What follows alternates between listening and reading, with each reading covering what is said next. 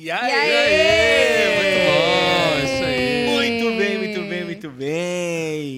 Mais uma vez de novo again. Estamos Mais de volta, vez. galera. Centésimo episódio!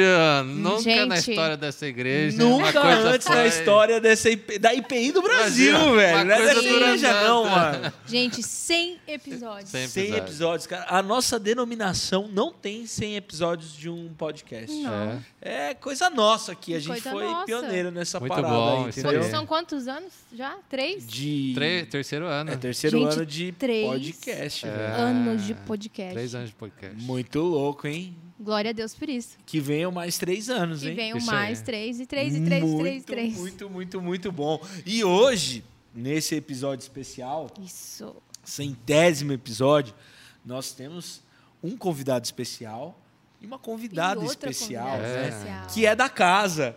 É. Eu, eu ouvi dizer que o bom filho, a casa. a casa a Tora. boa, a boa filha, a boa, A boa filha. filha. a casa tá- Mas é isso aí, antes de apresentar os nossos convidados, eu sou o Japa e eu estou com os meus amigos aqui na bancada.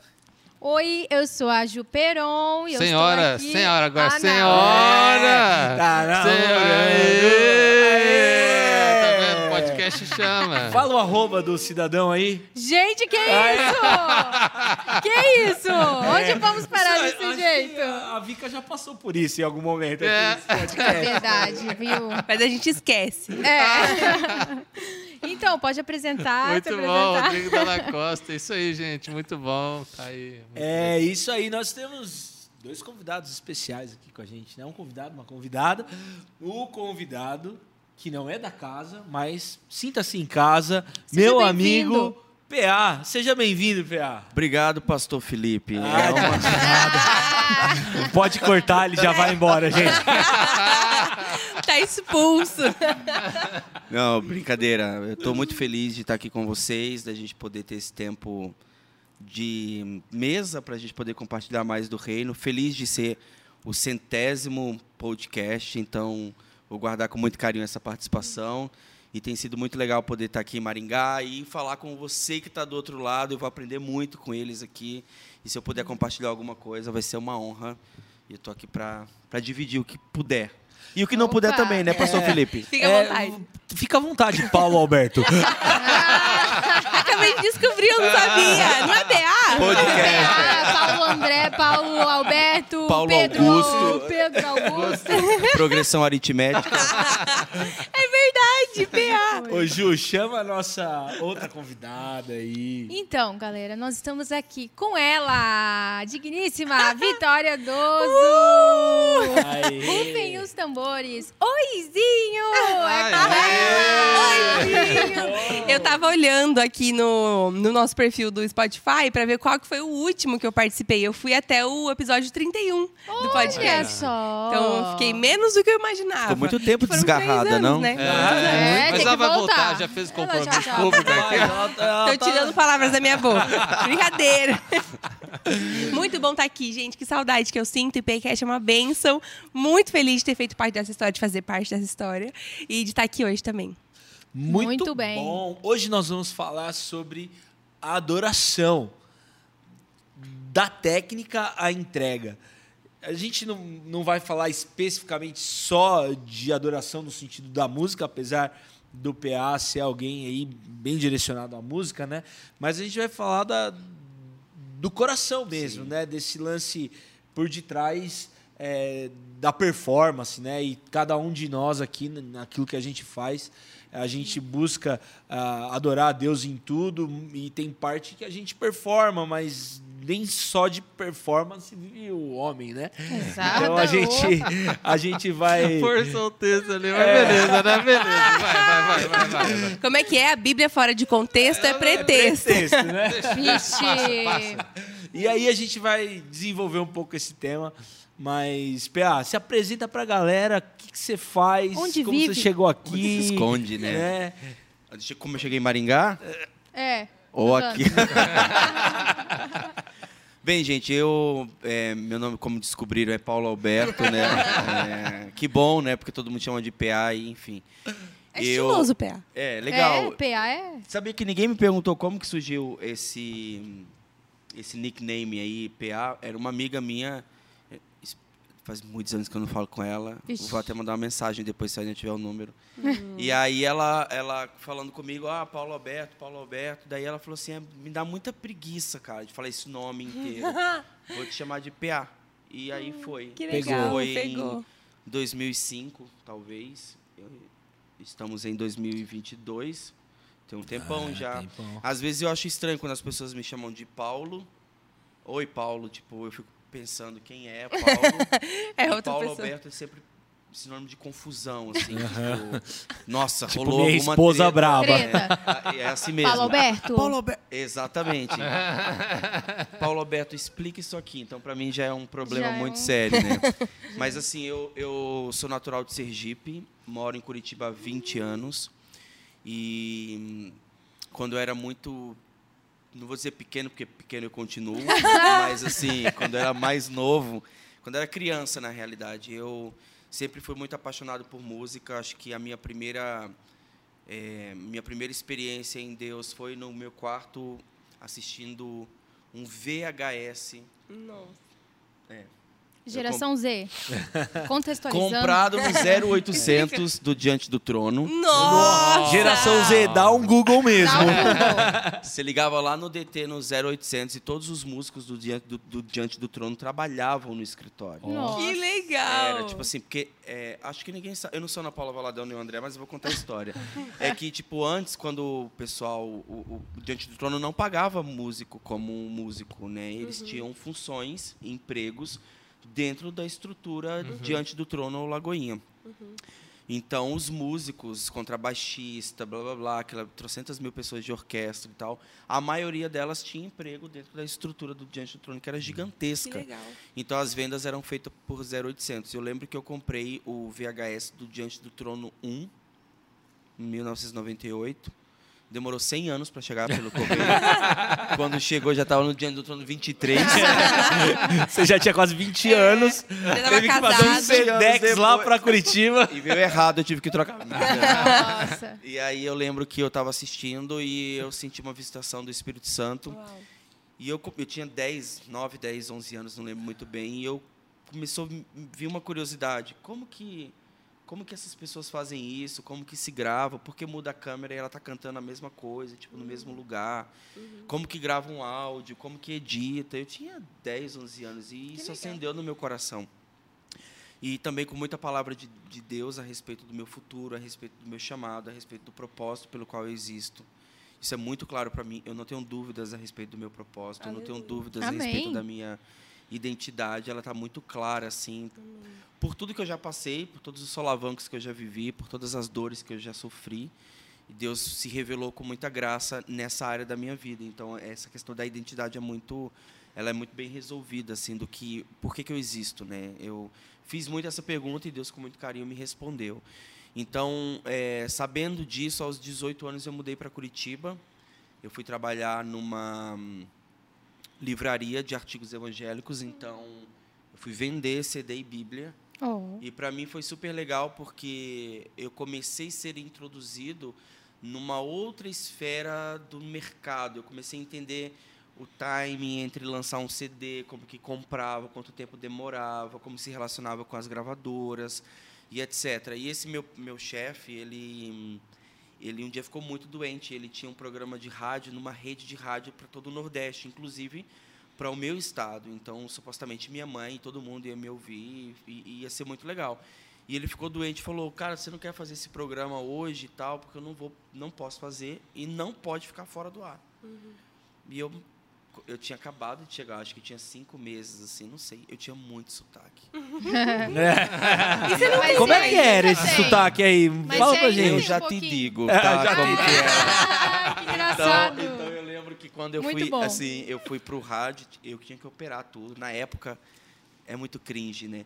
MSN, então as pessoas, tipo Ah, assim... mas ele era ótimo. Mas mandava recado, É. então eu tinha que operar a música, ler o recado dos ouvintes e atender o telefone ao mesmo tempo. Nossa. Porque passava em Sergipe, Bahia, Alagoas, eh, Maranhão, era um monte de lugar. E aí eu entrei no ar um sábado às 18 horas. Foi assim, tra- traumático. Daí eu entrei, eu lembro, assim, é, Deus é muito bom, porque ele- a gente guarda essas memórias, assim, né? Eu, boa noite, você que tá aí do outro lado, me ouvindo. noite. Eu sou Paulo Alberto. Fala Eu não tinha ainda o PA para simplificar o rolê. Então, falei 10 minutos com o microfone desligado. Tudo aconteceu. no- Mentira! Verdade. Aí dó, a meu minha mãe ficou com muita dó, alguém, e mandou assim: Você tá falando? Daí eu, porque Deus, tipo, sim, não tá saindo. Recuso ler esse texto de novo, né? Mas enfim, aí o rádio em si, ele, ele, aí foi o pontapé que eu precisava. Por Que quê? legal. Porque logo depois disso eu fui perdendo um pouco, eu tinha muita vergonha da minha voz, eu não gostava de me ouvir falando, cantando, não gostava de me ouvir. Então eu fui vencendo isso e aí ele começou tipo assim, meio que se folgar, né? Ah, ele já sabe fazer esse negócio, eu vou descansar e ele apresenta o programa de rádio para mim. E aí eu já estava curtindo um pouco. Então eu já entrava assim, animado. Boa noite, galera que tá aí. Eu já vinha com outra vibe. Não era, noite. porque a primeira vez, o primeiro dia assim, boa noite. É, tipo assim, tinha muito medo e tal. E aí eu lembro que é, deu super certo e um pastor Suelismar Caetano, que na época estava nos Estados Unidos, ele colocou no ar a primeira rádio cristã na internet. Chamava-se Atalaia Net. E eles me propuseram um programa de duas horas e meia todos os dias. Então eu entrava Nossa! às duas e meia e saía cinco horas da tarde, de segunda a Gente! sexta. O programa se chamava Tempo de Cantar. Eu tenho as vinhetinhas do programa até hoje. assim. Caraca. Tempo de cantar. Tipo, eram uns vocalzinhos assim, uns, uns vocalizes bem tipo 1900 e... Mentira, já era, já era o ano 2000. Já assim. era 2000. Já era 2000. Já. E aí, já. E aí, é, é, o pessoal começou a descobrir. Por quê? Porque daí a internet facilitava, as gravadoras queriam se relacionar com esse novo universo, porque até então dependia muito de rádio, dependia muito né, desses meios convencionais. E eu abri um quadro no programa que era o dia da entrevista. Então, um dia na semana, eu, eu falava com cantor, com ministros. Que legal. E aí, aí eles começaram a me conhecer. Então eu entrevistei, acho que a minha primeira entrevista que eu queria morrer foi com a pastora Ludmila Feber, no Ai, auge, Nossa! no auge do especial. Logo depois dos sonhos de Deus era aquela te chamei, filho meu, para ser vencedor. Então, tipo, eu entrei com a Ludmilla no ar. Eu falei, meu Deus do céu, o que, que eu tô fazendo Uau. aqui, né? E, tipo, aquele, aquele misto de, de emoção. E, e, e depois veio o Cirilo. Eu sou cringe. Cirilo, Nossa. David Kinla, trazendo a arca. Nossa, David Killa. É, tipo assim, você não sabe, talvez. É. A gente tá falando Você aqui em tem aramaico Geração você. morada. Você aí da Júlia Vitória, minha amiga, você não está entendendo o que eu estou falando. Então, assim, eu comecei a entrevistar e aí as pessoas tipo, tinham como referência já, né? Então, supostamente nas estratégias de comunicação entrava essa, essa entrevista na rádio. E aí, paralelo a isso, eu recebia muito comentário do tipo: ah, você poderia abrir uma empresa, você poderia, tipo, porque você tem umas sacadas boas de comunicação, você se comunica muito bem, entrevista muito bem. E aí eu fui impulsionado em 2008, quatro anos depois que eu cheguei em Curitiba, a abrir a minha própria empresa que eu tenho até hoje. Na época, eu fazia estratégia para como engajar membros de comunidades do Orkut. Meu Deus! Era o que tinha, né? Olha só. Gente, surpreendente. Gente, eu não tenho 100 anos. Não, Orkut é recente, recente. Saudades. As- porque assim, ó, tinha muita gente. Vocês, quem usou? Sejam sinceros. Quem teve Orkut aqui? Eu, tive amava, três eu Orkuts, amava. irmão. Eu também. Três. Verdade, já aqui, ó. Meu primeiro namorado foi no, no Orkut. Deixa, deixa pra lá, deixa pra lá, Japa. E aí, o que que acontecia? Tinha, as comunidades eram muito cheias, né? Tinha muita, E rolava altas treta. Eu Rolava. considero o Orkut o Twitter de hoje. porque É a galera verdade. do Twitter é muito Verdade. chata. Nossa, Verdade. O insuportável. pessoal da comunidade do Wilson tretou com o pessoal do JV. Na- no Orkut. No né? Orkut. Ah, tinha esse Ah, tinha Satanás. eu É, sou- A galera do É, Orkut foi pro é, Twitter. é, exato, exato. Alguns morreram. então, o que, que, o que que acontece? É, o que, que acontece? É, eu, aí eu fazia estratégia. Foi por isso que tipo assim, acabou o Orkut. lançava o, Que incrível. o CD e eu ficava pensando que tipo de, de, de, de. CTA eu vou fazer. Olha, call to action. é. CTA naquela época. Que tipo de CTA eu vou fazer para que a gente gere burburinho aqui nesse Olha tópico? só. Cara, deu muito certo. Uau. E aí, em 2006, o YouTube foi descoberto pelos brasileiros, 2005, 2006. E eu pegava o Movie Maker do Windows e eu fazia... Nossa, eu Eu usei muito. Movie Nossa, Maker. Esse me tá acabava. muito- eu né? não Eu tô comecei. Você tá vendo? Eu comecei O- no O Movie único Maker. analfabeto também. digital nessa mesa sou eu aqui, gente. Eu fazia não manjo vídeos do nada Movie disso. Maker, aquele efeito de estrela que fazia. Exato, exato. E aquelas, A- aquela a fonte em Comic Sans. É, exato. Vermelha, que quando você exportava, borrava tudo, que nunca- não tinha HD na época, enfim. Sim. Aí eu comecei, tipo, pegar filmes de câmera fotográfica que a gente filmava, que a pilha durava dois segundos de vídeo, que você colocava e acabava. E aí eu comecei, tipo assim, culto tal. E fazia um. Cara, é horrível. Eu tenho esses vídeos. É horrível. Mas na época, todo, ninguém fazia. É, ué. Ninguém fazia. Ninguém fazia, tipo, Sou e aí eu douradão. entregava pro cantor ou um videozinho dele aí indo cantar, que alguém filmou, com uma legendinha, dizendo onde era, a data que foi. E aí era, nossa, que legal e tal. Daí eu abri site pra empresa, aí veio Fernanda Brum. Uau. Os pentecostais vão lembrar da Lauriette. Veio Lauriette, veio. Aí vieram Lídia Moisés, Voz da Verdade, na época. Voz da verdade. Vieram muitos ministros, assim. Eu sou, eu sou muito grato mesmo, assim, por esse tempo de muita curiosidade. Eu acho que o que me diferenciou um pouco foi querer experimentar coisas e fazer e sair do meu comodismo, e sair Sim. da minha zona de conforto e tal. E aí eu tive uma cliente já em 2006 muito grande, é, e em 2009 a Heloísa Rosa me fez um convite para eu fazer a direção do ministério dela, que era o quê? O escritório oficial dela era, era comigo, então todas as demandas de escritório passavam por mim, e eu fazia produção de banda na estrada.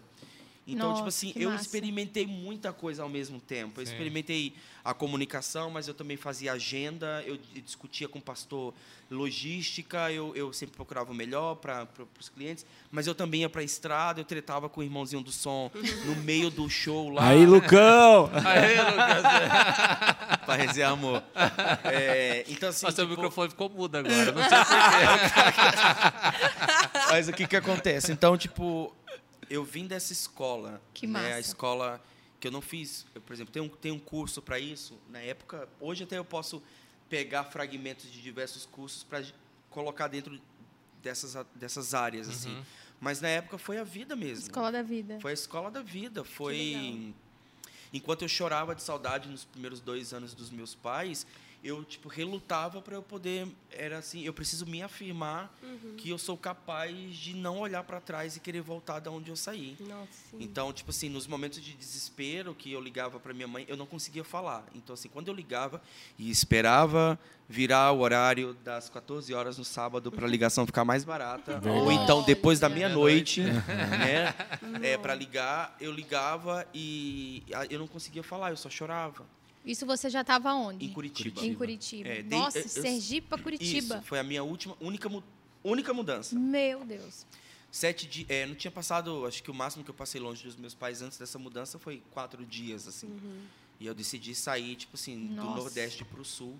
Chegava no ponto de ônibus, esse dia eu estava no podcast, e aí eu falava assim, é, bom dia.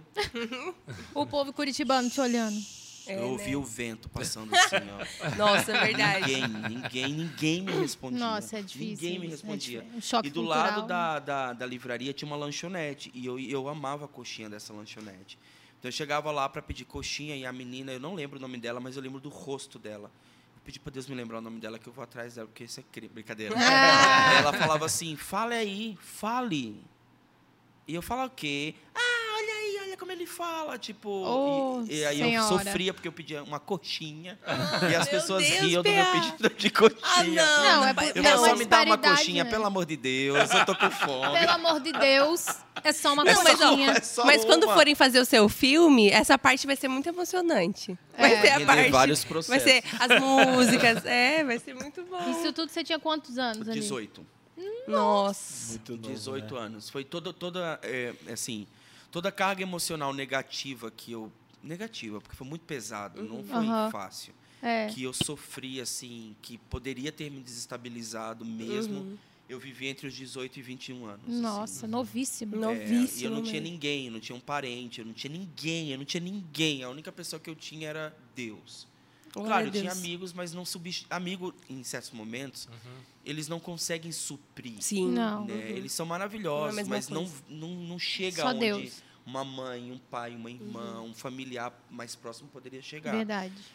Então eu eu eu eu vivi assim, foi muito complicado. E aí eu desenvolvi nesse tempo uma certa dependência emocional para eu poder me sentir abraçado por outras Nossa, pessoas, total. né? Então é, até fiz terapia depois. Um abraço aos psicólogos, vocês são de Deus.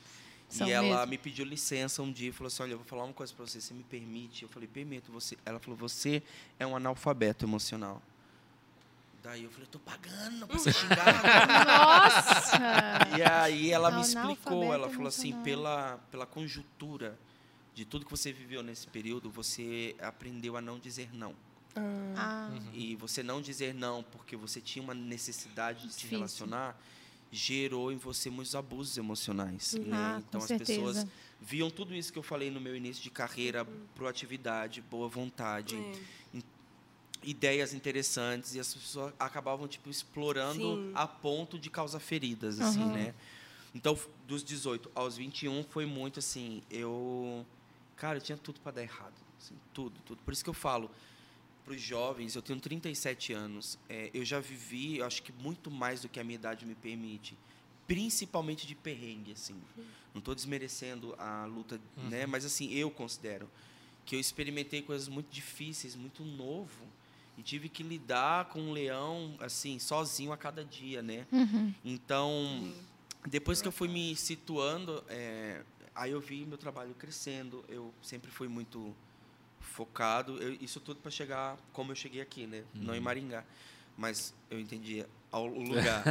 É, então eu sempre fui muito focado. Eu sempre fui muito respeitoso. Eu sempre amei a igreja local. Eu sempre amei poder chamar alguém de líder. Eu sempre amei prestar contas. Eu sempre eu sempre, sabe, eu sempre tive meu coração nesse lugar. Então, de todas as vezes que eu quis olhar para trás e eu quis eh, desistir da igreja, desistir do evangelho, desistir de tudo aquilo que eu estava gastando a minha vida por ou para, eu lembrava do encontro que eu tive com ele no meu quarto aos Nossa. 10 anos de Glória idade. Glória a? Deus. Porque eu acho que por isso que eu fui muito enfático em falar da minha identidade, porque ninguém precisou me reafirmar quem eu sou. Amém. E, e nessa, tipo, você tá hypado, faz o seu job hoje com o André Aquino, canta com a Aline Barros, mas você tem a sua casa, você tem a sua liderança, a sua igreja. Com certeza. Quer mandar um beijo aí pro seu, pro seu Quero, Quero pastor? mandar sim. Eu acho que assim toda é, essa construção antes de chegar na casa igreja, eu fui muito privilegiado em construir a minha casa, o meu primeiro ministério, que é a minha família, né? Então assim, por Exatamente. tudo que eu faça hoje, todos os lugares que eu ocupo, com todos os grandes nomes que eu cruzo os céus do Brasil para outros países, nada, nem ninguém substitui o valor que eu construí, que eu enxerguei dentro do meu lar. Amém. Então, assim, é, antes de eu cantar com a Aline Barros, eu canto para os meus filhos no devocional. Top. Ah, né? Então, antes de eu poder chegar no podcast como esse, gastar tempo de mesa, todos os dias, um- durante uma hora das manhãs, a minha esposa senta com os meus dois filhos para fazer devocional. Ah. E quando eu posso, eu sento à mesa com eles. Então, Ah, é, é, é, é, a gente tem uma cultura de que é o nosso primeiro ministério. Porque quando eu sumir daqui, seja por arrebatamento ou por morte, e o Senhor me questionar o que, que eu fiz, não adianta eu falar. Eu, eu, eu- Um milhão de pessoas ouviu minha música com a Aline Barros.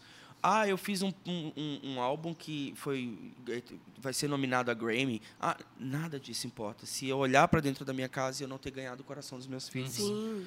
Então, assim, eu, eu, eu, eu referendo meu primeiro lugar como o meu lar, minha base, meu apoio. Se eu tô aqui hoje com vocês, é porque os meus filhos me enviaram.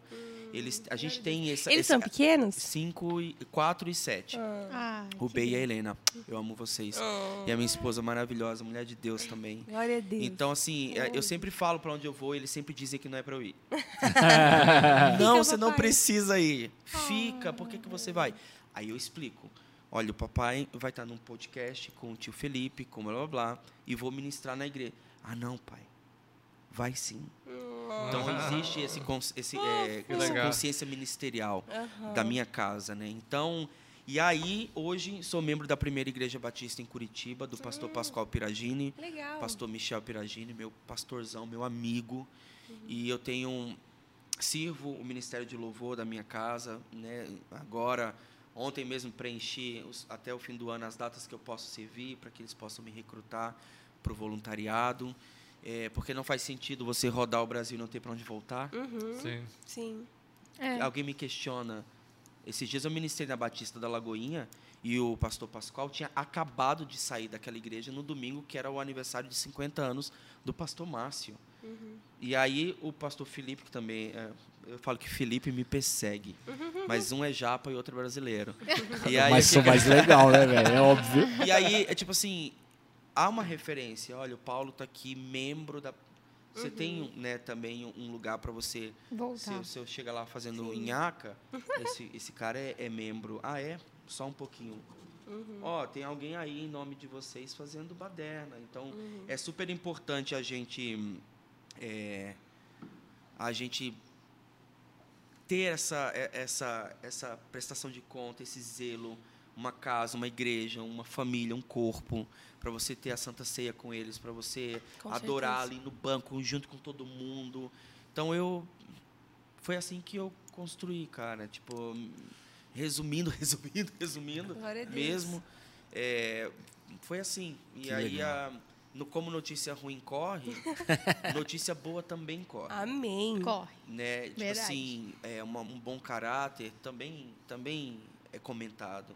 Responsabilidade, quando se tem, também é dividida. Não é só o ruim.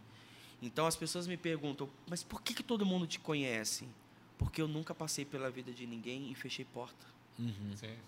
Eu nunca passei pela vida de ninguém e destratei e a pessoa falou: esse cara não presta, esse cara tem um caráter duvidoso. Isso nunca aconteceu. E se aconteceu, irmão, chega para mim e fala que eu quero melhorar. Porque eu não, até hoje eu acho que eu não recebi feedback dessa esfera. Então as pessoas foram me abraçando. E eu tenho muitos mentores. O Maurício Soares, um grande mentor, me ensinou muito, muito. Meu primeiro contrato de produção foi na Sony. Eu tinha 20 e pouquinhos anos. Eu entrei Nossa. naquela companhia fervendo, fervendo. Tinha Globo dentro gravando alguma artista. Tinha. Cara, tava uma loucura. E eu entrei para poder aprovar um projeto de meio milhão que eu tinha que dirigir. Nossa. Eu falei, cara, mas eu Que não legal. sei. Ele falou, você sabe. Eu tenho esses e-mails ainda hoje, assim. Não, eu tenho assim, eu não vou dar conta. E ele, não, você sabe porque você conhece a história desse artista mais do que qualquer pessoa dentro da companhia. E eu fui lá e fiz. Legal. Então eu tive essas pessoas que deram a cara a tapa por mim, sabe? Que eu poderia errar. E como que eu vou dar meio milhão para um piá que não tinha um real? A conta não fechava, entendeu? Mas o resultado foi super legal, rolou. E aí, cara, eu fui caminhando. Ô, Vicky, e você? Você Falei pra caramba. fez Não, fica esse. à vontade, foi uma benção. Você explodiu. Não. Você explodiu. Ô, meu pastor. Não, a, não, a Vika, Tão ela bom. explodiu no meio comum, né? Na- no- É, sim. Ela Explodiu no, no YouTube, no Verdade. canal, depois converteu, aí teve aquela migração. Foi pra e São Paulo, Foi um São. Paulo, saiu de perto de casa. Sim. Explodiu de novo, né? Explodiu Porque de saiu novo, de um Maringá, livro. foi lá, escreveu um livro com o pessoal. É, filha do Subirá, Rafa Gonçalves, É, caiu lá só- no Duno, só o pessoal hypado.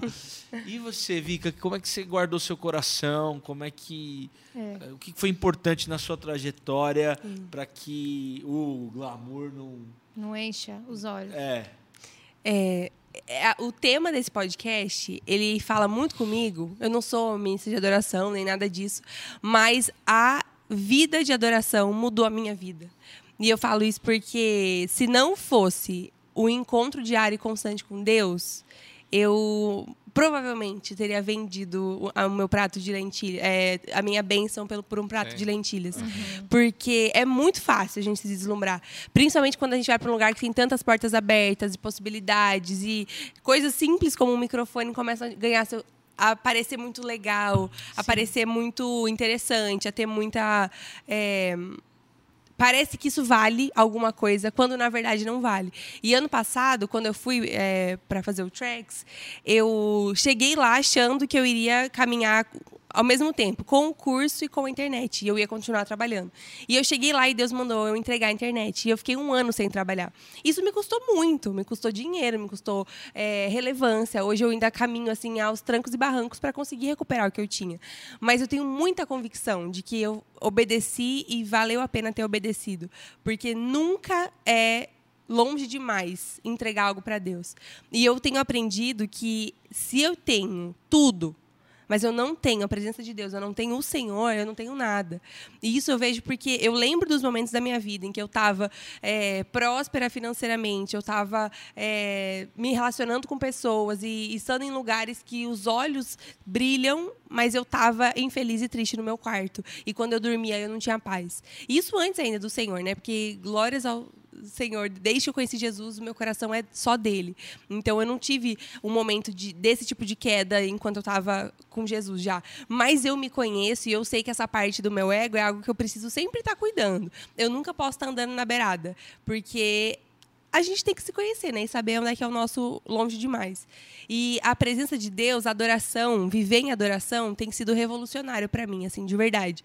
Porque é muito mais do que uma hora no culto e é muito mais também do que uma hora de devocional. É uma vida inteira de adoração. Hoje estou passando um, um tempo em que eu estou passando por uma mudança profissional e eu estou trabalhando com noivas. E nesse lugar, Deus tem falado tanto comigo sobre o trabalho ser algo santo, que o trabalho é algo que justifica, que dignifica, que nos leva para um lugar de santidade que pode abençoar as pessoas ao redor. Estou trabalhando num lugar que só eu e meu pai somos crentes. O resto não é. E lá é, é, um, é a seara perfeita para a gente ser sal e luz, para conversar com uma, uma noiva essa semana. Eu tive, inclusive, uma, um momento muito... Essa semana não, faz, acho que foi semana passada. Um momento muito especial com uma noiva em que ela estava indo buscar o vestido dela e ela está grávida. E ela estava muito triste com a situação de estar grávida, de estar, né? Porque, apesar de não ser cristã, sabe que as coisas têm um, um tempo, né? E ela estava triste de estar se casando grávida e ela estava meio que sem brilho por é, ter atropelado as coisas, enfim, ela não estava nem animada que ela ia casar. E eh, eu estava ajudando ela, ela se trocar e ela começou a chorar, falando: Eu não quero, eu não acho bonito mais, eu não me acho bonita, por que, que eu vou casar? Não tem, meu corpo tá assim e não sei o quê. E ela começou a só murmurar e compartilhar comigo a dor dela. E na hora o Espírito Santo me deu uma direção de lembrar a ela por que, que ela estava passando por essa mudança. E eu comecei a falar sobre a bênção de ter um filho. Eu falei, mas se você não está com o corpo transformado dessa forma, porque você está sendo irresponsável, porque você está comendo mal. Você está gerando uma pessoa. E eu comecei a falar com ela sobre a vida, sobre Gênesis 1, sobre o que, que é a o fazer um filho, o que que é uma família. E ela começou, ela mudou a perspectiva. E ela saiu daquele dia da loja falando: muito obrigada, eu estou muito mais feliz e confiante agora. E não só isso, assim, eu vejo que na minha vida, os momentos em que eu enfrentei mu- muralhas que pareciam altas demais, todas as vezes que eu voltei para os pés de Jesus, onde eu me dobrei no meu quarto e falei, Jesus, se não for o Senhor, eu não vou, foram os momentos em que as muralhas caíram, mesmo sem terem caído às vezes. Porque muitas vezes o problema ele não vai desaparecer. Mas quando a gente sabe quem é o nosso Deus, o problema fica tão pequeno. E a internet hoje, por exemplo, eu vivo. Eu sou um grande alvo de can- cancelamento, né? Porque eu não comecei cristã na internet. Então, o meu público, ele era totalmente do mundo. E quando eu mudei a rota, eu literalmente mudei a rota, eu estava indo para a direita e eu mudei completamente. Na verdade, você estava indo pra É, eu tava indo pra esquerda. esquerda e aí eu mudei completamente a rota. Bem lembrado. É bem melhor. Bem lembrado. Queria dizer Nada, que, Bem lembrado. Bem lembrado. que é isso. E eu mudei a rota. E as pessoas, eu tenho os dois lados, né? Tanto das pessoas que vêm e que se revoltam com a minha mudança, e pessoas que olham a vitória de cinco anos atrás e olham a vitória de hoje e falam: Meu, ela morreu e foi substituída. Porque foi o que Jesus fez por mim. Eu morri e nasci de novo. Na verdade, eu estava morta. Ele só me deu vida. Então, a adoração, essa vida onde Jesus é tudo, torna as outras coisas muito mais leves, porque o trabalho vira um extra, os relacionamentos viram um bônus maravilhoso, ah, os sonhos eles ficam pequenos porque a gente pensa, meu Deus, é muito maior e entender a vida a partir de uma perspectiva da eternidade faz tudo ter propósito. E eu percebi que eu estava andando num tempo é, esse ano, inclusive, quando eu voltei de São Paulo, eu estava bem perdida, assim, porque eu tinha um plano e Deus falou, deixa comigo. E aí ele me mudou, ele me trouxe de volta para cá, eu não estava esperando, estava num relacionamento, enfim, as coisas estavam muito diferentes. E de repente tudo isso mudou e o Senhor falou: "Você vai ficar aqui, eu tenho algo para você aqui". E eu tava meio sem propósito, falando assim: "Mas Deus, a sensação que eu tenho é de que eu tava subindo numa, numa escada e de repente eu caí da escada e voltei pro mesmo lugar que eu tava um ano atrás". E eu não conseguia entender isso. E Deus foi me trazendo perspectiva de que não importa o lugar é, geográfico em que eu me encontre, se meu coração não tá nele, eu perdi tudo. Então eu preciso estar nesse lugar de, meu, custa tudo, vale tudo. Jesus é tudo, não tenho o que dizer assim. A vida com ele, ela ganha tons e cores que não existe sem. Eu via tudo preto em branco e hoje eu vejo as nuances, eu vejo as cores, eu vejo a diferença que é uma vida com, quando a alegria vem de algo que não muda, que é o Senhor. Então a vida de adoração é algo que mudou para mim tudo. Eu lembro de uma na pandemia, a gente passou por um tempo muito difícil na minha família e todas as vezes que eu ia para o meu quarto e eu ia para esse lugar de Deus é só o Senhor, era o combustível e a a direção que eu precisava para passar por todo todo o resto. E eu caminho com confiança olhando para frente porque eu tenho um memorial com Deus. E eu olho para as pedras que ele colocou na minha história e eu posso dizer qualquer coisa a partir daqui vai dar certo. Mesmo que pareça que não dê, porque eu conheço um Deus que me fez passar pelo Jordão de pé seco. E eu olho para trás e eu vejo as pedras empilhadas e eu falo, eu só quero empilhar mais uma. E eu vou fazer um memorial atrás do outro. Muito bom, que legal. E aí, meus amigos, vocês querem fazer alguma Gente, pergunta? Rodrigo Della Costa, você tá Super quieto. Legal. É verdade, né? coisa. Inspirador, né, cara? A gente vai É. ouvindo assim. Mas sabe, uma coisa assim que, que, que eu vejo muito na fala de vocês dois é esse caminho da paixão por Jesus, mas por outro lado a excelência. Eu acho que talvez isso é algo que a gente precisa equilibrar nas nossas vidas, em todos os aspectos, né? Desde a da vida cotidiana até a vida de um culto, de uma adoração, né? A gente estava aqui para falar sobre adoração, porque às vezes, ou- às vezes a gente acaba vendo um ou um, um, um- um migrar só para o técnico ou só para a minha comunhão com Deus, o meu tempo com Deus, e aí na apresentação aquela coisa fica meio chata, né? Sim. Fica agradável, né? É, tudo bem, você tem uma vida de adoração a Deus e tal, mas se você está se propondo a ministrar, a ir à frente, a conduzir, você tem que ter uma técnica. Sim. Eu, eu tenho visto isso. E às vezes é meio inconveniente, assim. Eu, eu, eu, eu tenho essa função aqui na igreja de ser o pastor da área técnica, né? Ixi. E às vezes é meio É ele que abaixava o meu microfone quando eu Às cantava, vezes, é entendeu? meio, a- às vezes é meio inconveniente Obrigado, falar assim, ó, dá uma baixadinha ali no, no, no microfone e tal, porque a pessoa tem que fazer a aula. E eu falo, Japa, manda lá. Ele é, o- eu, eu sou da técnica, ele é do. O do pastor de música. Eu do- que falava pro Carol, você vai precisar fazer aula. manda os caras lá pra aula, pelo amor de Deus, né? Assim, tem um, um mínimo, assim, né? Sim, mas sabe que uma coisa interessante também nessa questão da sua fala, parece clichê, né? Mas a adoração é um estilo de vida. Né? A, gente, a gente ouve muitas pessoas falando isso. Ah, adoração é estilo de vida. Mas é um estilo de vida, porque em tudo que você se propor a fazer, a Bíblia fala isso, em tudo que você for fizer, faça de coração. E quando se Verdade. faz de coração por inteiro, eu entendo que existe entrega e devoção. Né? E quando a gente traz, por exemplo, para situações como a música, é, que eu posso falar com propriedade, eu vou dar um exemplo e para vocês entenderem como é importante é, adorar ao Senhor e não tem a ver com o fato de você ter um instrumento ou de um microfone. Eu estive em algum lugar do Brasil, não lembro, lembro, mas eu estive em algum lugar do Brasil e eu conversando com um pastor, um amigo meu, se, se tornou amigo ali na ocasião, a gente manteve relacionamento depois. E ele falando assim, olha, é, eu já vou adiantar para você que o culto está marcado para as 18, mas infelizmente a maioria dos membros da igreja vai chegar perto das 19. Hum, Gente, isso mexeu tanto comigo. nossa. Uhum. Isso me deixou tão mal. Eu podia ficar até madrugada, cara. Mas não era sobre mim. Sim. As pessoas colocam cultos nos seus checklists de atividades como colocam uma ida na academia. Sim. E aí isso não é uma vida de adoração. Sim. Isso não é. A gente está falando sobre técnica e entrega. E nem existe entrega nisso. Sim. É. Porque as pessoas acabam é, robotizando Sim. ah, o fato de você precisar estar em rasgando seu coração em comunhão ou simplesmente continuando a sua devoção que você tem em casa nos seus devocionais e, e tudo mais. E o fato da vida ser um, a adoração ser um estilo de vida, quando a gente chega na igreja, nas frentes ministeriais, seja do louvor, seja do ensino do infantil, seja ah, dos irmãos de estacionamento, não importa.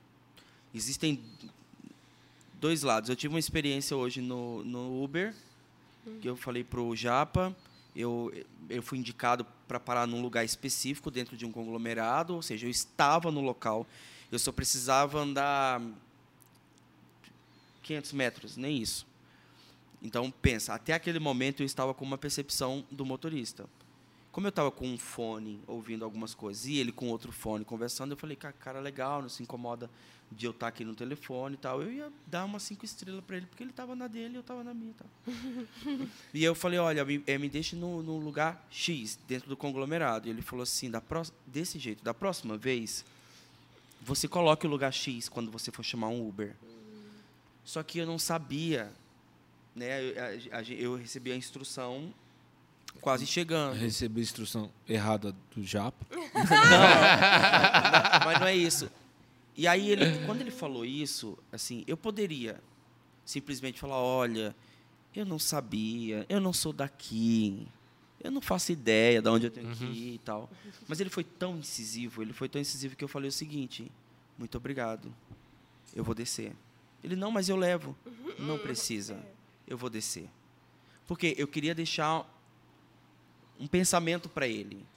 Porque quando você não tem essa dosagem Uhum. da técnica com a unção, com essa questão de você ter um coração quebrantado, um coração manso, Uhum. né? Ele não teve um coração manso. E assim é, é quando a gente traz para dentro da, da, da igreja.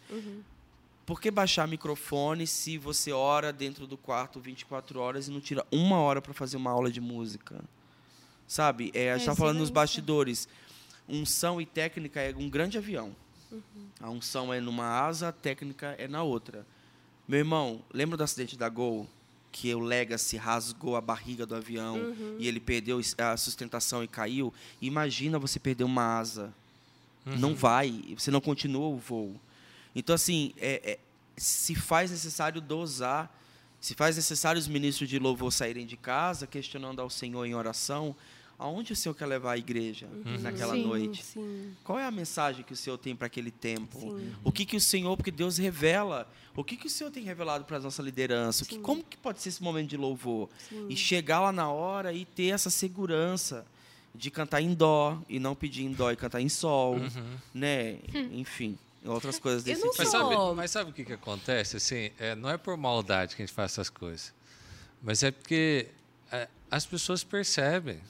E, Sim. e a pessoa que está ali totalmente fora de parâmetro, ela, ela acaba é, sendo alvo de, Chacota, de vira chacota. motivo de chacota Exato. depois. É muito triste isso, sabe? Exato. É, por exemplo, eu não, eu não sou cantor. me, bo- me botaram hoje para cantar, mas eu não sou cantor. Quero ouvir. Quando eu vou lá cantar, eu já, eu já só, só faço mímica, assim, ó. Ah, Eu- ou eu tiro assim, mais de longe. Eu não quero me sobressair. Eu sei que não- a minha voz não é para isso. Eu tenho noção, sabe? Eu Então, queria assim, muito aproveitar para fazer uma pergunta sobre isso, porque eu não posso perder essa oportunidade de ter, ter você aqui, PA, porque é algo que realmente me, me intriga. Tem, eu vejo dois extremos. Esse, da, daquele que é apaixonado por Jesus e que quer muito cantar, mas que não tem a técnica. E eu vejo muito o contrário, daquele que não é apaixonado por Jesus, que não tem vida devocional e que canta muito bem, mas que tem só a técnica. E aí eu trago também daí uma lembrança para a gente fazer um link que hoje a gente vê na música, gente famosa mesmo, que a- tentou muitas coisas, por exemplo, tentou cantar um sertanejo, tentou um pop e nada deu certo e de repente estourou do gospel. E aí essa pessoa virou uma cantora gospel e não necessariamente é uma pessoa que é cristã. No- Qual que é o posicionamento da igreja? O que, que você acha em relação a isso? Olha, eu não, vou, eu não vou responder em nome da igreja, Sim, sim. mas eu vou Nome de responder em nome do, de um de um de parte da igreja. É, exi- existem duas, duas questões aí. Tudo se resume ao encontro verdadeiro com Jesus, né? Principalmente do lado de quem tem muita técnica e não não encontrou, não está com o coração nele. Então falta um encontro de verdade. A gente vê e discute inúmeras conversões de, de grandes músicos que dizem que aceitaram Jesus, descem as águas batismais ou como, como quer que seja. E você vê que Joga não- assim, ó, joga aqui, é, joga, joga por cima. Exato, exato. Então, é, é. Então, aqui é, é, o que, que acontece? É, é assim. e você vê que eles continuam fazendo os seus shows, fazendo as suas performances, e você começa, tipo assim, meu, o que está acontecendo? Sim. Né? E, ao mesmo tempo, tem o caso de quem ama muito Jesus e, por alguma razão, entende que aquele é um ministério e não está A voz da cabeça dela. e não tá, e não tá preparada para poder assumir é, lideranças ou Lugares, né? que requer muito mais do que a sua paixão. Uhum. Porque estar apaixonado por Jesus, se você tem um tempo de devocional no seu quarto, você ganha muito mais do que gastar tempo se expondo se você não está preparado sim. né? Então, para essa parcela, eu digo que orem, que busquem ao Senhor, que o Senhor revele mesmo qual é o propósito. Porque eu sei que a área da música na igreja é uma área que chama muito atenção. Uhum. Porque é uma área de exposição, é uma área Total, que você é. está ali, que você é, boni é bonito ver um, um ministério de louvor, tipo, né, ali no culto e tal, são os, os, os vistos da igreja. Mas não é isso. Essa não é a verdade. Mas quando você leva para o outro lado, que você linkou o fato de alguém tentar em todos os lados, e aí vem com um gospel e estoura, e uma coisa que eu aprendi é que Deus não deixa de tocar o povo por Não, conta do verdade. vaso. Sim. Deus não Amém. deixa de libertar porque Amém. o mensageiro, por alguma razão, não está 100% posicionado como nós entendemos que ele vai estar. Por Tá quê? aí Jonas, né? Porque É. existe, existe um povo com fome e com Amém. sede. É verdade. Amém. Um, Jesus um- honra. um povo com clamando. Uma voz clama no deserto. Sim. Então chega uma pessoa com uma mensagem que por alguma razão foi inspirada em um momento, foi inspirada em algo e, e toca as pessoas, a gente não tem dimensão do número de pessoas que se convertem genuinamente através Sim. dessa Sim. pessoa. É Deixe verdade. que as pedras falem. Uhum. Não que eu, né, não sei quem é, mas uma Deus hora- abençoe. Uma hora Deus chama, Deus É, chama. Não, mas ó, uma hora- Jonas, uma hora- Jonas rebelde, não querendo fazer, depois querendo ver as pessoas ser destruídas e eu- a cidade Pregou inteira uma se- mensagem ruimzinha, Horrível. né? Horrível. E a cidade inteira É. se, Mas se é, move, mas, né? mas exatamente é isso, né? É, tu- eu acho que tudo se resume ao momento que a pessoa se encontra com Sim. Deus, assim. Seja no incômodo, seja no alerta, mas também Uhum. seja no, no senso. Sim. No senso senso. de, sabe, assim, eu amo o Senhor, mas eu preciso Sondar meu coração. entregar algo bom, né? Bonito. Sim. É. Mas é porque, sabe, sabe uma coisa assim que me deixa sempre incomodado? Assim, porque assim, a pessoa gosta tanto né, do, do, do louvor, gosta tanto de tocar, gosta tanto disso, tem tanta devoção. Cara, põe essa devoção num meia horinha ali É, todo dia estudo. em casa, é- sabe? É, digno também. É, é, é, eu acho que às vezes isso me, me chama atenção, né? Porque assim, Cara, é, eu, eu vou tocar na célula. Eu estudo em casa. Eu não sou músico para chegar lá e tocar na hora. Sim. Então eu preciso ensaiar aqui. E nem ensaiar aquelas coisas. Mas eu, eu, eu me esforço, pelo menos o mínimo, para poder chegar lá. É uma Então- longa discussão, né? Mas eu lembro de uma situação que eu passei que eu acho que também tem uma- pitada dessa irresponsabilidade de algumas coisas também. Que eu, eu sou zero cantora. Mas zero. Zero mesmo. Zero. Ah! eu sou zero cantora. E uma vez eu tava numa igreja daquelas cantora. bem pentecostais. Mas muito eu amo. E eu, chegou um Camila tio do Barros. coque lá. Ai, não, infelizmente. Mas chegou um tio do coque lá, colocou a mão na minha garganta e falou: Deus está te ungindo e a sua voz vai converter milhares de pessoas, você vai cantar por este mundo. E as pessoas do lado chorando, e eu assim, acho que ele errou a pessoa. Às vezes pega um desavisado Ô, louco, e a pessoa você acredita. não tem fé? Você Às vezes é isso. Mas recebeu. talvez ele disse a sua voz no sentido de fala. É, às vezes, Ah, mas mas aí ele cantar, trouxe. né? Mas Aí- é aí aquele eu negócio de tipo, você entrega só o que Deus te deu. Ele começou a aumentar, porque daí ele falou É. do microfone. Do, da, da- do canto. A palavra também fala sobre profecia não profeta, e quem tem aquilo que. É. Então eu acho que você recebeu até a da. É, da fala. voz. Até a parte da voz. Falei da voz. Dali pra frente, esquece. É, Oi. é, ele confundiu. A Esté tava do lado, né? A Esté tava do lado. Eu É. também já recebi várias profetadas dessas, assim. É. ah, você vai ser um ministro de louvor. Ah, tal. mas esse aí chegou, né, já, Ele né? tentou, ele tentou. Esse Mas- chegou. Ministrou mas, aí. né? Japa Rock Style. Cara, não, não, não chega. Mas sabe o que eu vejo? Eu vejo que às vezes falta o pastor. É. Falta o pastor, porque é aquilo que você falou, você tem para onde voltar, você tem alguém que você presta conta.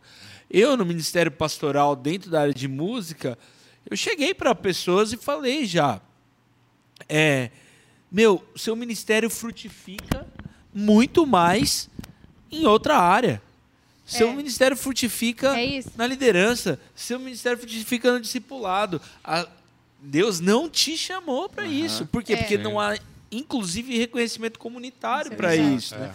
É ruim, é desconfortável, Ai, mas, cara, Não, a gente precisa é, romper a barreira Sim. dessa, desse Exato. desconforto, porque, Mas sabe, cara, senão te deixa as vê- pessoas Vê se aprisionadas. vocês, pastores aí e- e geniais, concordam comigo. É, não é uma situação extremamente delicada quando uma pessoa sobe no altar dizendo que ela tem certeza, por exemplo, se ela Nossa, sim. se ela ouve uma- essa palavra e ela pega a totalidade dela, Sim. se reconhecendo que a parte de música não é para mim, mas assim, ah, Deus falou comigo, eu vou, porque Deus falou comigo. Olha só, Deus falou comigo, eu vou ser a Beyoncé cristã do país, vou embora, vou performar e vou singoleiros aqui e tal. Singoleiros. Aí chega no culto, cara, ela sabe que dentro dela ela não tem esse chamado. Mas aí a questão de alguém que falou, ela entende que Deus tal. Não, não gera aquela questão de você. Eu, Delicado. tipo, eu já tive várias situações de falar assim: olha, irmã, quem te falou? Fala pra mim quem te falou pra eu ligar agora e falar que ela tá errada. Mas não- ela não tá responde rolando. Deus? Viu? Foi eu Deus. falo Deus. assim: deixa eu orar rapidinho aqui então. Deixa eu bater um papo com Deus. Deus eu já fala, que- Deus disse que não. É. Né? Mas assim, é, e aí a pessoa fala, não, porque o meu ministério foi, foi Deus que me entregou esse ministério. Mas você vê nitidamente que essa pessoa, por mais que ela anseie por isso, porque às vezes as pessoas confundem muito desejos Sim. Com, com propósito. Sim. Desejos pessoais, anseios pessoais Exatamente. com algo que Deus Confunde até com a voz de Deus, quer. né? Exatamente. É. Exatamente. Comer o McDonald's e acha que é Deus falando. É, ué. A em Japa. Aí, ó. A Japa. Aí, ó. Hoje De quem pediu o Mac, Mac, hoje quem Japa. pediu o Mac foi o Paulo Alberto, gente. Foi o pastor Felipe. Toda vez. Olha, já. Não, eu, Eu não se falo não nada. tiver o Mac uma semana, na semana, não, não dá. Mas assim, é, é- é- aí você fica. É isso, você fica.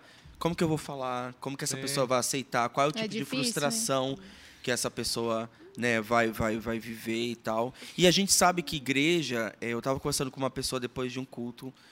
Poderoso semana passada em Florianópolis e assim, poxa, Deus fez tanto e quando o pastor disse amém, as pessoas simplesmente levantaram e saíram. Não ficou, não teve aquele mover, aquela questão, porque Deus fez muita coisa. Eu vi uma pessoa levantar da cadeira de rodas. Uau, amo. Glória Então, assim, é, eu fiquei em choque, na real. E eu sou crente desde que eu saí da barriga da minha mãe. Então, eu fiquei, sabe, meu coração ficou queimando e tal. E aí a gente foi refletir. Eu passei duas horas refletindo sobre o porquê que diz amém e os membros dispersam e não ficam, né? Cara, cada um tem um problema. Tem a mulher que o marido não, não aceita que ela está na igreja, então ela Sim. vai e não pode demorar. Tem. Cara, é um universo assim gigantesco e muito, muito sensível. Uhum. É uma área muito sensível. E aí, quando você vai confrontar, por exemplo, ainda mais quando você vai até a pessoa e fala: olha, não. Você não prega, vamos tirar da música. Você não, cara, você não tem esse dom para pregar. Sim. O seu dom, cara, quando você vai fazer o voluntariado no estacionamento, as pessoas saem chorando da igreja porque sentem Jesus nas suas palavras, nas suas direções. Não é sobre microfone. É. É sobre você fazer com excelência. Você, você realmente está no lugar que Deus te chamou para, sabe, para fazer, para estar. Então eu, eu, eu fico muito, assim, é um tema muito, muito, muito, muito sensível, mas eu deixaria um conselho para você que de repente alguém já falou uma vez que você desafinou. E aí depois no outro culto falou de novo que você desafinou.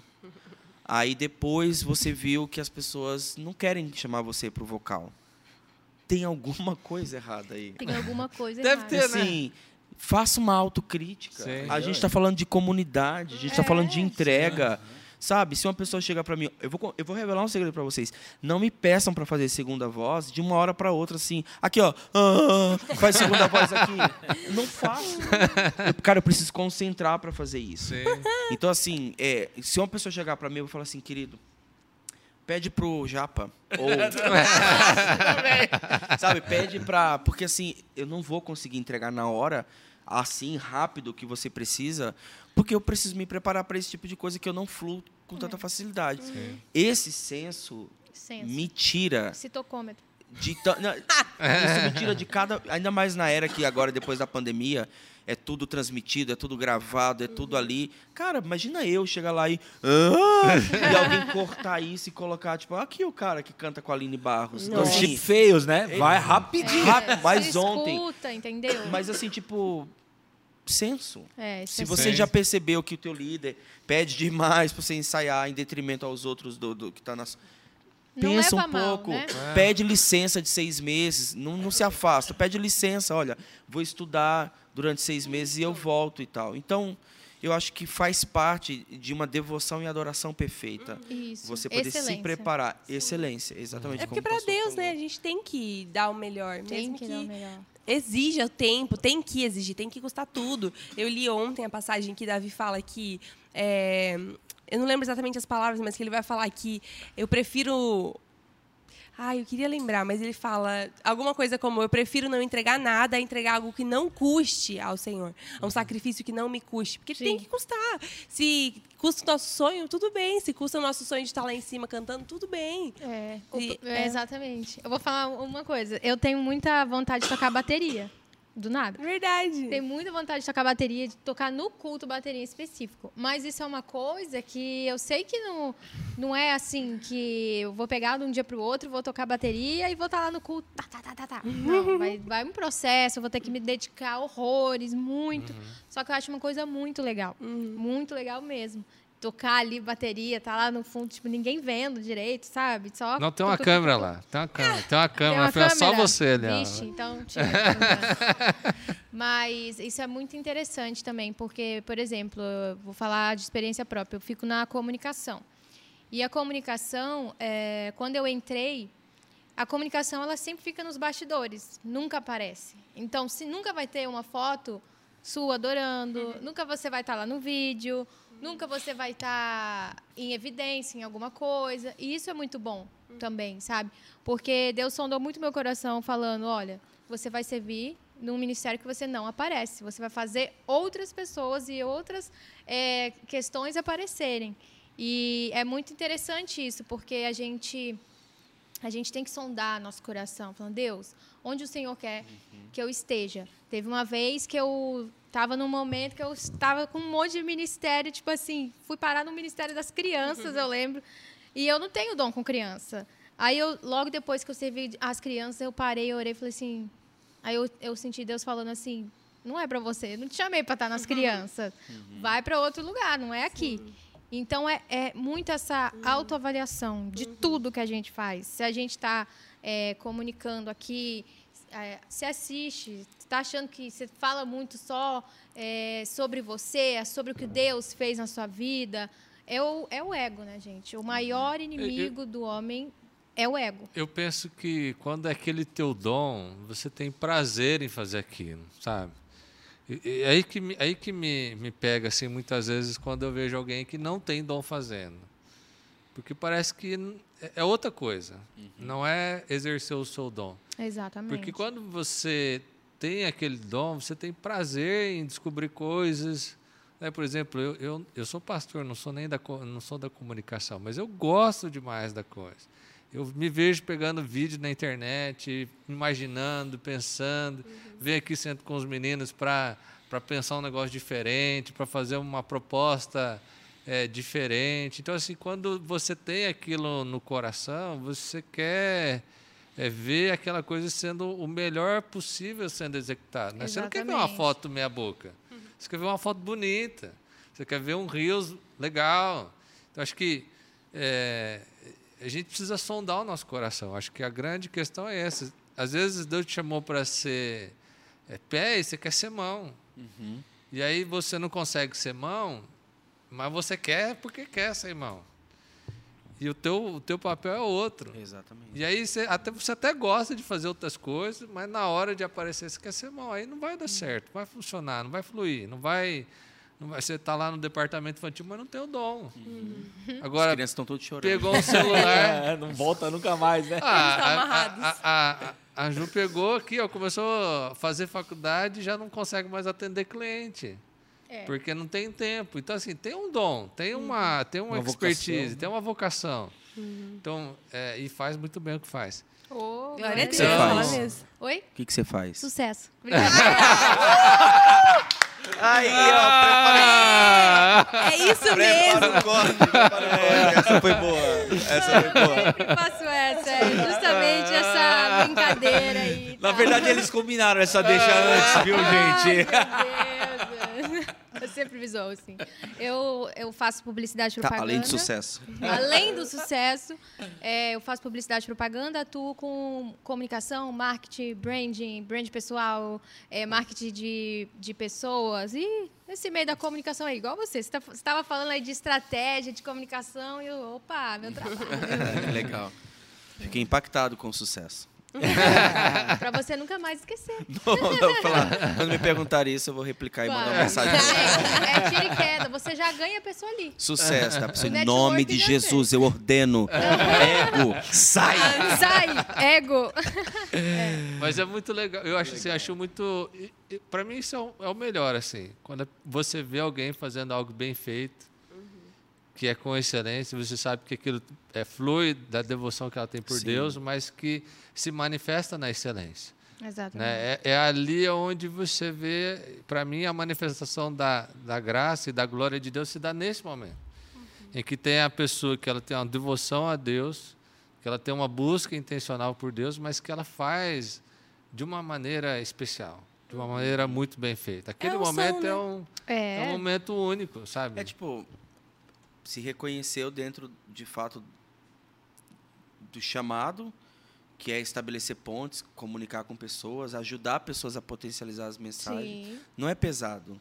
Quando a gente faz o que a Não é gente é gosta, tipo assim, a gente pode se cansar do, do volume uhum. de trabalho mas não tem aquele peso no coração, tipo, nossa, Sim. acordei hoje, segunda-feira, que, que, inferno, vou ter que uhum. lidar com essa situação é. até sexta-feira. Uhum. Quando a gente está fazendo o que a gente ama, o que Deus nos chamou para fazer, não tem esse sentimento, Exatamente. né? Tipo, esse peso. Verdade. Então, por isso que eu acho que a excelência, essa paixão, tudo isso ela vem e a entrega, a, quem recebe a nossa entrega acaba sendo impactado uhum. por isso. Exatamente. Porque vê todos esses pontos se juntando para momento final ali que o cliente, o pastor, o cantor, quem quer que seja, se depare com o resultado do que Total. foi feito. Né? E eu vejo muito também, é, para finalizar, né? Tô brincando. É, eu vejo também muito que tem pessoas ainda que não descobriram o, que, o chamado. É, eu passei vi- é, seis anos fazendo, tentando medicina.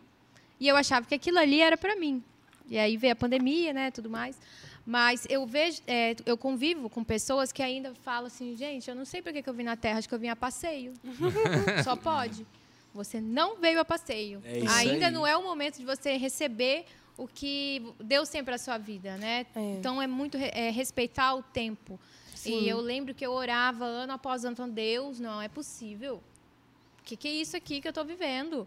E aí tudo transformou. Então, tipo, é a, Uhum. a hora certa de você também receber isso e cada vez mais buscar na palavra, no secreto, Uhum. tudo aquilo que ele tem para nossa vida. É, é, você falou uma, uma coisa que é uma chave mesmo. Porque às vezes a gente se perde nisso de qual é o meu chamado, o meu propósito. É. Ao invés da gente estar buscando ao Senhor e perguntando pra Ele o que, que Ele quer. Porque às vezes pode ser que a gente está travado porque a gente está buscando algo sem ter perguntado pra Deus. Exatamente. E tá ali querendo algo. Mas todos nós fomos feitos para uma coisa: conhecer ao Senhor e fazê-lo conhecido. Então, Exatamente. nesse caminho, enquanto a gente busca o Senhor, todas as outras coisas vão ser acrescentadas, inclusive o propósito. propósito. É, tá vendo, meu povo? Você que tá aí e você é pé e não mão, tá querendo ser mão, o corpo vai sentir falta daquilo que você foi chamado para fazer, né?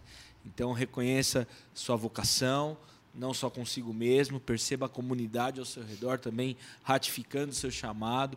Tenham bons conselheiros, pessoas que você confia para ajudar a discernir a sua vocação. Sim. E eu tenho plena convicção que além de você se realizar, ser mais feliz, todo o corpo vai ser abençoado.